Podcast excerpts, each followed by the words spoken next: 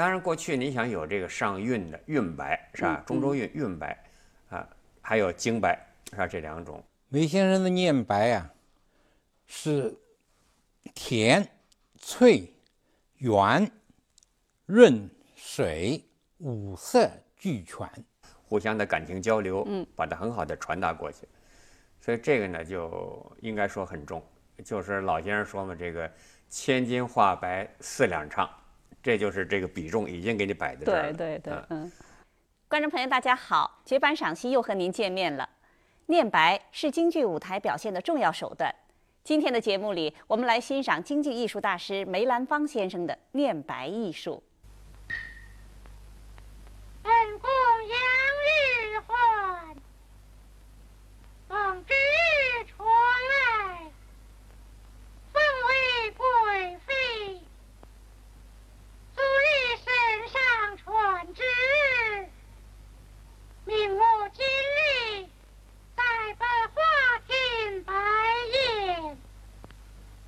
高配儿亲。在。酒宴苦赠齐备。这个念白，这个画白，应该说这是比唱更难一些，呃，因为你唱吧。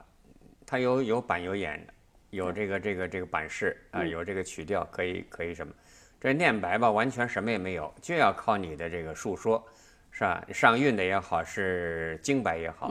啊，就靠你的这个，就跟普通说话一样。但是你把这个字能够清清楚楚的介绍给观众，让观众呃很很快的就能够领悟到这剧中人的这个怎么想，他的心情怎么样，他的这个。就是对对方，比如老生也好，花脸也好，和人说话，互相的感情交流，嗯，把它很好的传达过去。所以这个呢，就应该说很重。就是老先生说嘛，这个千金化白四两唱，这就是这个比重已经给你摆在这儿了。对对对，嗯。那当然，过去你想有这个上韵的韵白是吧？中州韵韵白啊，还有京白是吧？这两种。前几年吧。把那个京剧啊，在翻译到国外去的时候啊，称为那个北京 opera，啊，就是说北京歌剧，啊，不妥，因为它它跟歌剧之间的区别，主要就在他有念白，而且他是那个念白，通过念白这个手段。来推个集合那个表演、舞蹈、唱，把剧情给推上去。梅先生的念白呢，跟他的唱一样，啊，分主要分三个阶段，啊，在这个三个阶段怎么划分呢？呃，现在大家都比较统一了，就是在梅剧团成立以前。就是他自己挑班以前，一九二二年以前，算是第一个阶段。啊，第二阶段就是在他梅派形成那个阶段，充实形成那个阶段，也就是从梅剧团成立开始，一直到一九三六年。下面中间一段时间就是他那个抗日的时候，他续戏明志，没唱戏啊。到四六年复出以后，到那个一直到他去世，一九六一年啊。那个一呃，现在留下来的资料里面，一九二二年以前的唱片，包括二四年在日本录的。那个那个七出戏吧，没有白口的。从二二年到那个三六年那个阶段，尤其是三零年到三六年，那个那个那那批最好的唱片留下来的啊，像全出的《霸王别姬》啊，啊，那个《台城外传》啊，啊，那个等等的白口，像这次我们用的那个。那个二堂舌子啊，打鱼杀将，大量的白口啊，金白、玉白都有啊。因为他头一个阶段，头一个阶段嗓子冲，啊，工整、规范，那是主要的，以刚为主的，继承了陈德林的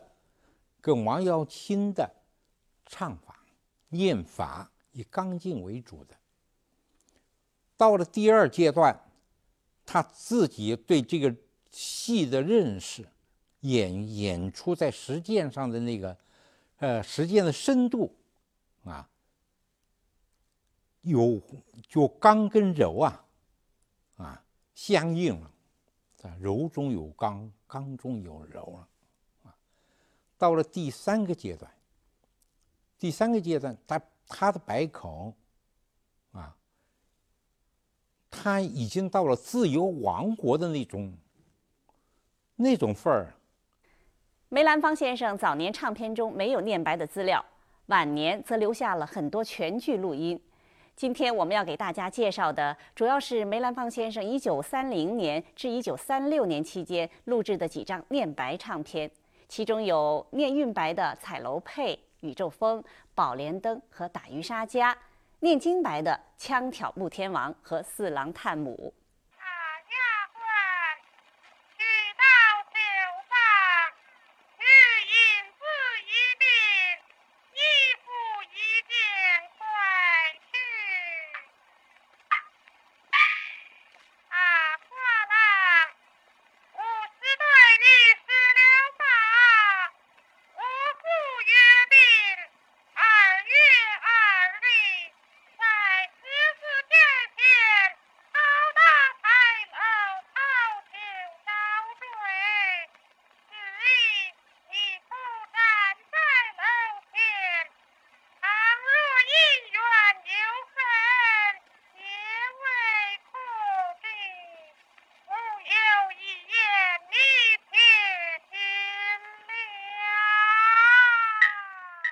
梅先生教导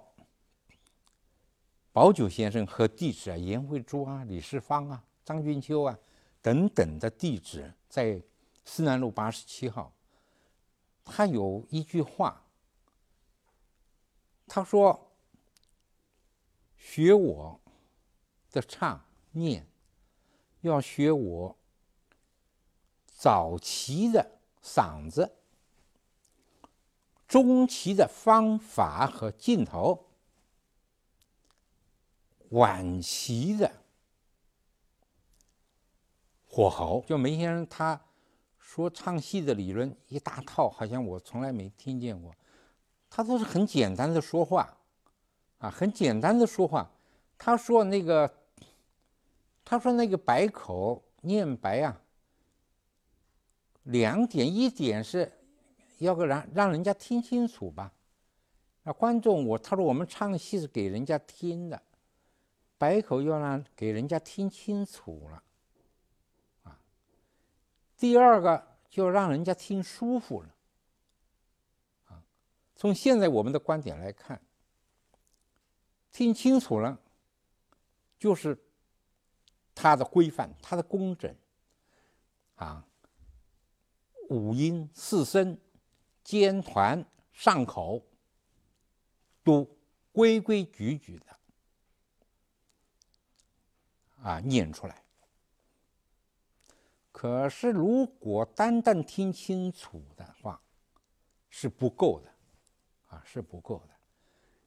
要听舒服了。什么叫听舒服了呢？听舒服了，也就是说美，要让让人家感觉到美。那么应该说，我们小时候学戏的时候，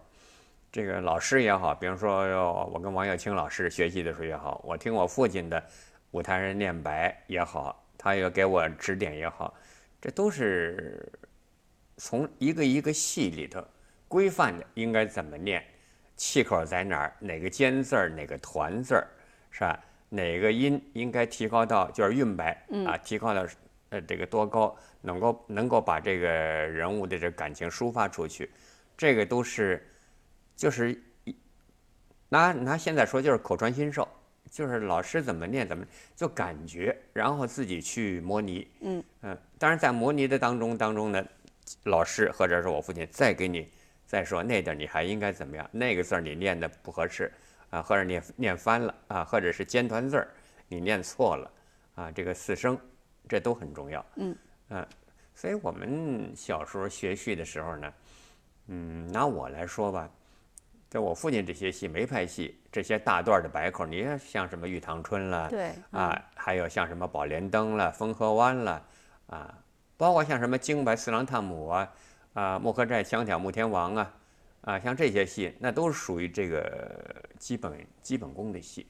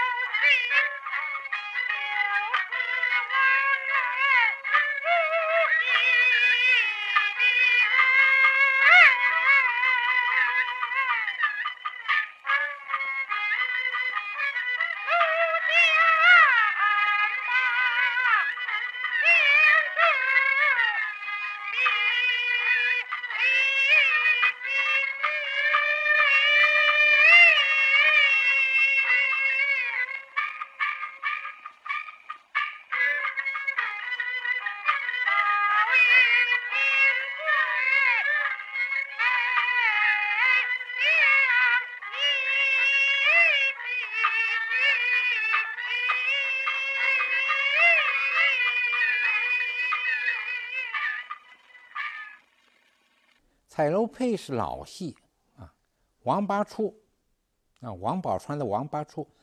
这王八出呢，那个王耀卿的嗯，对王八出里边就唯一的跟梅派的不同就是投军别窑啊。王八出在我们知道的王八出是花园曾经那个彩楼配三级长韩探窑探寒窑母女会。下面是武家坡、算梁、算金梁，就是后来的迎空山大正殿。在研究会，呃，呃，梅兰芳研究会所所积累的资料里边，查不出梅先生从前唱过《投军别谣》啊，所以我们理解的，我们正式出的《梅梅兰芳全集》里边，那个王八出的理解就是就是那么一部八出戏，可是他的他的《感三关》，那个是一九一四年跟孟小如是很红长贴的一出戏，因为那时候他他从啊他从上海回去以后。把那个刀马的刀马的发展，刀马那一方面啊，下了很大的功夫啊。所以感伤观呢，他是演那个代战的啊，代战唱了四年，长期那个北京卖座很好的啊。到了一九一八年，他就连着那个大 thần 殿唱，大 thần 殿他也是那个也是代战，唱代战。大 thần 殿他也唱代战，啊，姚玉福的那个，呃，王宝钏，那个武家坡跟大登殿一块，王宝钏演的是王派的，啊，是王耀卿的留下来的那种演法，啊，是演法，啊，当然他在梅先生在一九四七年的时候也演那个大登殿，我我那个王宝钏啊，那单演的。至于那个彩楼配呢，我看戏的时候，我看宝九先生唱那个《花园曾经》跟那个彩楼配是连在一起演的，因为他那个导板啊，两出戏都有西皮慢板，有点重复啊，有点重复。我看他那个呃那个那个那个呃彩楼配是《花园曾经》跟他一起，我们刚听见的是呃《花园曾经》的那一段里边。看看薛平贵那一段里边，在这个里边，我们可以当年的那个，除了那个唱，我们今天我们不提那个白口，大家可以听到，那个白口之美，之实在，声音之实在啊。里边还有一个很有一些很注意的地方啊，梅派的白口非常注重气口。啊非常注重气口，这一点我们要，我们大家，我们电视机观电视机前的观众跟我们一起学习研究的时候，看那个绝版赏析要听仔细了啊。像他那个就简单的那个啊，在十字架前，高大彩楼抛桥招赘啊，他。这这样这段的白口呢，在花园曾经有，彩楼配有，三机场也有，啊，就那么一段。你看他那个啊，在十字架前，高大彩楼抛桥招赘，那个八个字中间就不允许有气口。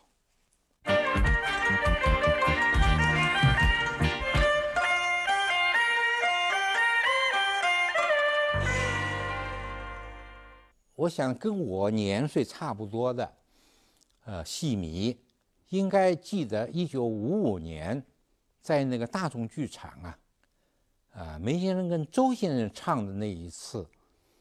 那一次的那个《二唱蛇子》。《二唱蛇子》里边，《二唱蛇子》这出戏是靠那个靠表演跟百口来推进那个剧，推进那个那个那个那个剧情的发展啊。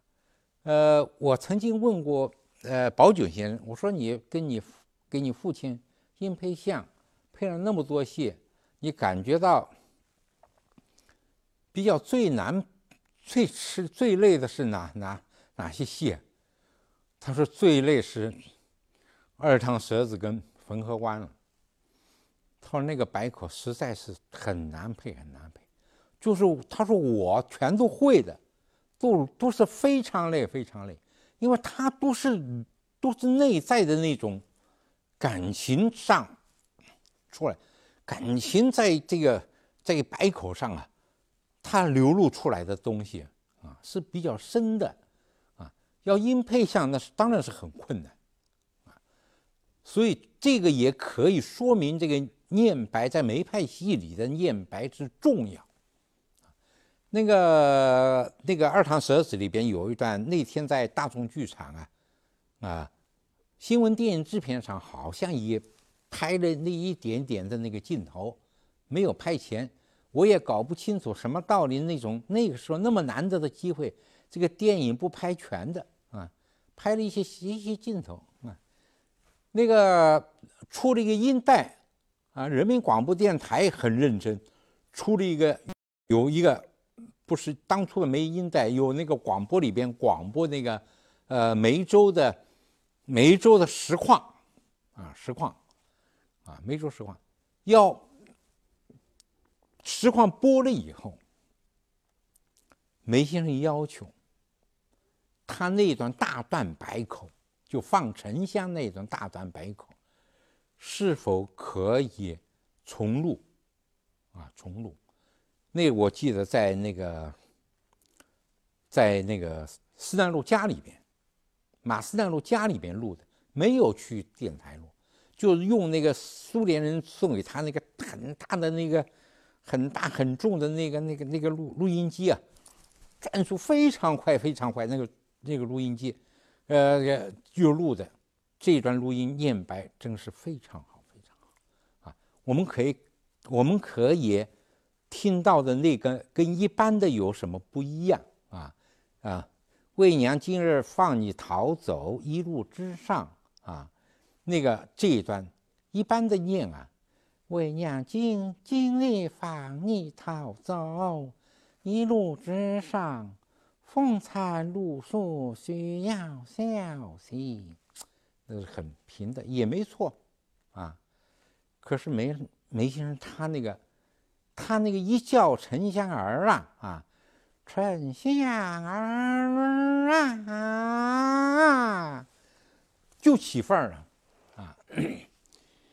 为娘今日放你逃走，一路之上，风餐露宿需要小心。抑扬顿挫，啊，四声非常完美。当然，我是念的不好的，那个、那个、那个、那个叫听录音里边，这就是音乐性很强的那种，啊。到后来他，到后来他到他那个沉香那个大段的，是很很甜心的，啊。所以今天呃，在那个我们听那个唱片的时候。那是他那时候嗓子很冲啊，可是到到了这个就可以听那个念白非常清楚，非常有力啊。所以梅先生教导我们要学他中年的方法。